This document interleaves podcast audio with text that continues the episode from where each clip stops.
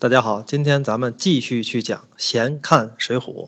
今天讲讲什么呢？今天讲讲钓鱼执法跟潜规则。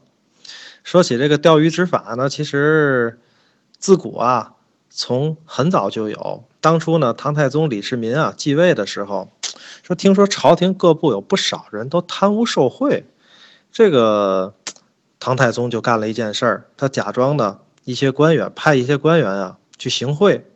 然后呢，想获取第一手的证据，那结果呢，还真有这么一位官员就收了这个贿赂了啊！太宗大怒，要杀一儆百。户部尚书呢，裴矩听了以后就极力的劝阻说：“你看这个人是受贿了，但是这个人呢，他是在您的这个诱惑下犯罪的，对吧？”唐太宗呢，哎，觉得这个裴矩说：“哎，挺有理，挺有理，那咱们就放弃钓鱼执法吧。”这件事儿过去之后呢，有人又上书唐太宗，建议他呀可以假装在殿上发怒，测试群主群臣，以便中间。说这个执礼不屈者呀，那肯定是直臣；然后呢，顺着你的这个发威啊，就顺旨的这个人啊，肯定是坚定的小人。那其实呢，这也是一种钓鱼的策略嘛。太宗呢却说什么呢？人君啊，就像水之源，臣下呢就好比流水。皇帝自己带头就使诈，怎么能让臣下忠直不欺呢？这就好比说呢，浊其源而求其水清，这个肯定是不可得已嘛。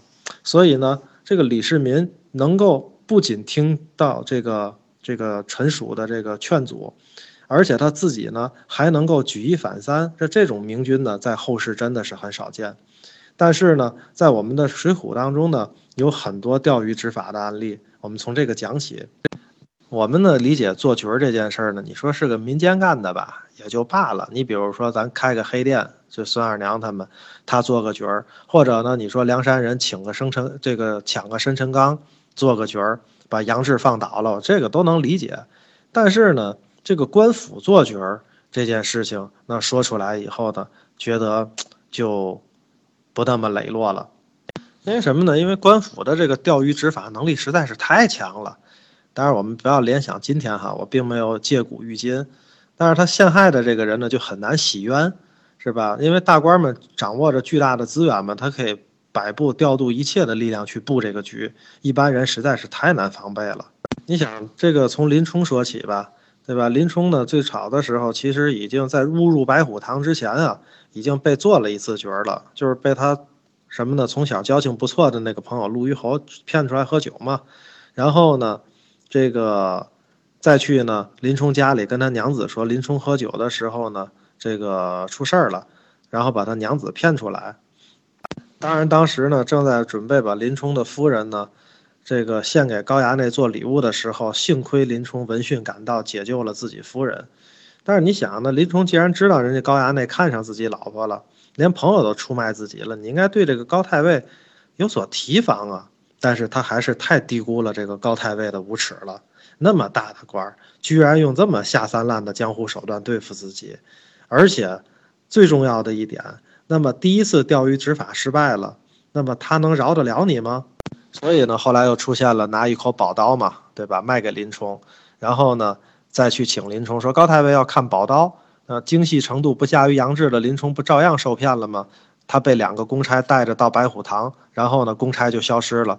等林冲呢，等着太尉来看刀的时候，看檐屋檐上写着四个字说“白虎节堂”，才醒悟，哎，这个是商议军机大事的地方。无故呢，这个我进来了还带着刀，对吧？这这不太合适吧？当时想撤离的时候就晚了。那么守候多时的太尉呢，看这个上钩的鱼要脱钩。马上出来喝道：“林冲，对吧？你又无呼唤，安敢入这个白虎节堂？你知不知道法度？手里拿着刀，莫非是来行刺不可？”结果呢，林冲被拿下。当然来讲呢，这个钓鱼执法之后呢，紧跟着当然就肯定没有公平公正的调查审案了，对吧？然后呢，这个基本上一个人呢，又是裁判又是球员，你怎么跟他踢呢？这事儿赢不了。那另一位好汉呢，被钓鱼执法的当然就是武松了。那武松的这个被钓鱼执法呢，是他那个张团练为报武松夺快活林之仇，买通了一个叫张督监，先给武松一些小恩小惠，笼络之后呢，委以重任，还让他当了自己的保镖。中秋之夜，请武松到自家内院喝酒。然后刚开始的时候呢，那个经历过一些风风雨雨的武松，好歹还警惕着点儿，说恩相在上呢。你看小人是不是应该回避一下什么夫人啊、宅眷的？那个张督监就说：“哎，诧异，你看我敬你是个义士嘛，特来请你喝个酒嘛，如自家人一般，回避个啥呀？”一席话呢，打消了武松的顾虑。酒过三巡之后呢，一步一步的把武松引到这个局儿里。等武松快睡的时候呢，故意制造有盗贼来的假象。武松拿一根烧棒就出去捉贼，结果不想被埋伏了许久的张府下人当当时就当贼给捉了。捉完以后呢，把武松的那个箱子里面也就塞满了。张府的金银器皿，那这一回叫做人赃俱获呀。所以呢，在这些做局儿面前，在这些钓鱼执法面前，那么其实呢，这个像智取生辰纲那种局儿，实在是显得太小儿科了。那么这个政府如果想做局儿，因为他既是裁判员又是运动员啊，甚至他是裁判员的上司，那这个事儿呢，其实真不好办。大的这个官僚集团是这种情况，那底下的这个吏治呢，那当然就更黑暗了。所以，我们今天题目呢，除了讲这个钓鱼啊，我们还得讲讲呢潜规则。因为《水浒》呢一百二十回呢，一共写了老多场官司，这些官司就有一个共同点，就是没有一场官司是公正的，基本上没有一场官司不是受到权力和金钱左右的。那么上层呢是权力，下层就是金钱了。所以到了这个吏治的这个，因为宋朝的时候啊。真正当差办事儿的还是这些吏，真正的官呢是那些考上的那些什么这科举考上来的这些文人，真正干事儿的还是这些吏，这些小吏呢，所以他们呢是能贪则贪，能黑则黑。咱还是从林冲说起，既然呢没有人能替林冲做这个无罪的辩护，那怎么办呢？嗨，花钱呗，以钱折刑总行吧。换句话讲呢，那个时候林冲的丈人张教头就是买上买下呀，使用这个财锦，叫以钱折刑，干嘛呢？说保住林林冲的性命，保住之后呢，你看高太尉是想让林冲在半路上非正常死亡，那他就必须买通押送那个林冲的董超跟薛霸。那么事实上，高太尉他的官已经到那个程度了，但是他对这样的吏，就是这种董超、薛霸这样的人。事实上也不能一毛不拔，自己还是照例掏了银子，遵循了规则，这就是潜规则。于是呢，他派陆虞侯给这两个当差的呢送了十两银子，并许诺事成之后再追加十两。还说林冲呢，他到了牢里以后呢，那也是一样的。这个牢头呢就告诉他说：“我们这入门都得打一百杀威棒，是吧？先打你个七死八活的。”但是呢，当林冲给了银子以后，就不一样了，哎，林教头，我也闻你的好名字，端的是个好男子，想是高太尉害了你。你看那个嘴脸，瞬间的就变了一百八十度。至于武松呢，那么他刺配孟州那一节也写到，这武松呢跟林冲一样，也被老犯人提醒着，你看你给他那个芋头一点那个长利钱，以免受到皮肉之苦。武松多倔呀，那不行。然后呢，众犯人就劝他：“好汉啊，休要这么说呀！不怕官，不怕管啊！人在矮檐下，不得不低头，还是小心便好。”然后呢，那个牢头看武松也不给银子，就来训斥他说：“看你这个，这个，这个那意思，浓眉大眼的，对吧？也在景阳冈上打过虎，在阳虎县也做过都头，怎么能不晓得这种实物呢？是吧？那说实话呢，这个武松也做过都头，其实他是应该懂这些的。他当初没有拿过别人的钱吗？不一定。”想必呢，当初也拿过这种常例，因为你不拿不行啊，别人愣给呀。那在这个时候竟需要别人的提醒，实在是太有损这个大宋的励志的整体队伍的这个形象了。武松呢是个打虎英雄，虎落平阳啊，不出银子的他，如果真是一毛不拔会怎么样呢？后来呢，武松也问了同事的这个一个囚犯，对吧？你看我要不给会怎么样？我囚犯告诉他，那要不给你，当天晚上，对吧？给你弄点儿。黄仓米饭吃了，然后呢，趁宝给你带到土牢子里，然后拿锁子呢捆翻了你，最后呢塞你七窍，倒竖在旁边，不消半个时辰，然后呢你就七窍流血而死。好像这个死法在历史上记录魏忠贤去陷害东林党人的时候有过这种记录，当年的阉党好像就是用这种方法去把东林党人弄死的。所以呢，深知此道的宋江就不一样了。那宋江是多么聪明的人，他在牢里服刑的日子，简直就像在星级宾馆。然后呢，让监狱的管教人员都成了自己的马仔。你想想，那个铁牛是吧？还有那个戴宗，不都是那个时候收下的吗？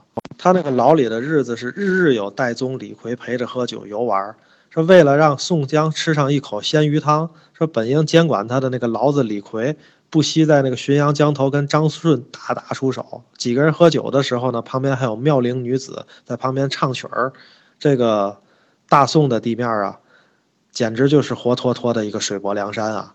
说实话，像宋江这么一个犯人，天天让这个戴宗跟李逵大爷一样供着，整天出入江州城的酒楼茶楼，那个江州知府就不知道？其实不是。真是等他题写了那个反诗，最后呢，由大宋的忠臣黄文炳，我们之前讲过这个人哈，告到知府那儿，大宋的这个政权才反应过来。他真的反应那么迟钝吗？其实真的不是，底层的社会状况就是这样。这是什么？这是潜规则嘛？宋江这个黑老大呢，在狱中能过上幸福生活呢，跟这个潜规则呀是息息相关。这个呢，也是帝制时代政治结构的必然现象。你想啊，秦以前天子封土地建诸侯，这都是承包制的嘛，对吧？天子啊、诸侯啊、大臣啊，各有各自范围，自己在那个范围里鱼肉去吧，什么鱼肉乡民啊、鱼肉乡亲啊。当然，自己对自己家的东西呢，还是格外的珍惜。毕竟来讲呢，鱼肉起来也是要讲求艺术的，你不能干那个竭泽而渔的事儿嘛。弄完了自己呢，就以后没得吃了。你总要把那个网网眼放大一点儿。